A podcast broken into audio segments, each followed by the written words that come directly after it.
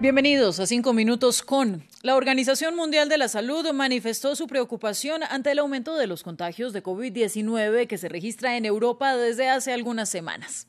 Esto, sumado al bajo índice de vacunación en grupos prioritarios en algunos países, despierta las alarmas. Para analizar este tema nos acompaña nuestro asesor científico, el doctor Oscar Franco, epidemiólogo, director del Instituto de Medicina Social y Preventiva de la Universidad de Berna, académico de Harvard y de la Universidad Erasmo de Rotterdam. Doctor, ¿Cómo puede explicarse este aumento de casos en Europa en este momento? ¿Qué tanto incide la presencia de la variante Delta? Si estamos viendo un aumento de casos en Europa, específicamente hay tres países en Europa que están en el top tres de los eh, mayor número de casos diarios en la última semana. Está Georgia, está Kosovo, está Montenegro, pero también se ha visto aumento de casos en Rusia, en Francia, en España. Es una combinación de factores, vemos como una repetición del año pasado. Eh, por un lado, ahora tenemos nuevas variantes que son más transmisibles. Tenemos también una relajación, no solamente de las medidas, sino de la población también y tenemos una desaceleración de la vacunación en un 14% en el último mes por dos factores. Uno es por acceso y el otro es porque todavía hay grandes proporciones de la población que son renuentes o que son escépticas acerca de las vacunas.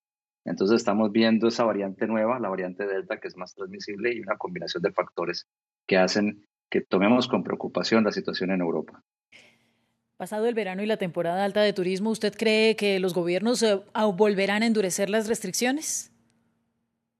Ya estamos viendo señales de eso. Vimos cómo se hacían eh, hace poco el anuncio de las restricciones para los viajeros de los Estados Unidos que podrían entrar a la Unión Europea. Yo creo que gradualmente van a seguir aumentando las restricciones si los casos siguen aumentando. Esperemos que no, pero lo que estamos viendo es como una repetición del año pasado. Mucha relajación, mucho eh, espera a que las cosas van a, seguir bien, mucho optimismo, pero que es importante no, no bajar la guardia. Y lo que estamos viendo es que están bajando la guardia, estamos bajando la guardia en Europa.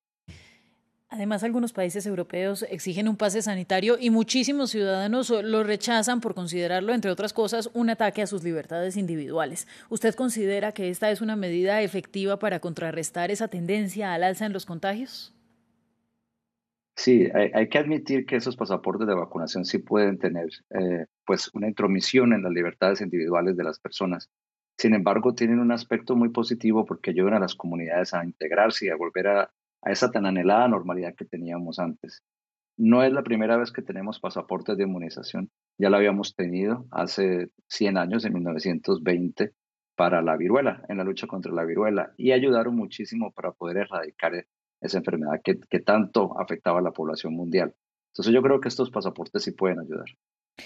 Y teniendo en cuenta que gran parte de la población eh, escolar no está vacunada, ¿cómo cree usted que deberán proceder las autoridades ahora que faltan pocos días eh, para que los niños y los jóvenes regresen presencialmente a las aulas?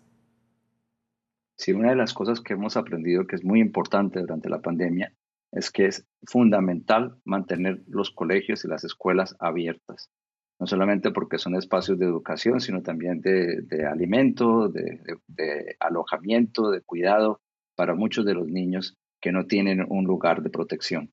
Entonces es fundamental mantenerlos abiertos, pero mantenerlos abiertos de una manera segura, asegurándonos que los profesores, que los docentes tienen acceso a las vacunas, programas completos de vacunación y que los niños que tienen eh, ciertos compromisos en el sistema inmunitario puedan también tener acceso a las vacunas, los niños mayores de 12 años por ahora.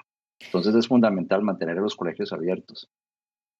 Doctor, muchísimas gracias, eh, como siempre, por su análisis y el llamado continúa siendo, tanto en Europa como en América Latina, a vacunarse. Muchas gracias a nuestros televidentes también. Continúen en France 24. Ya volvemos con más.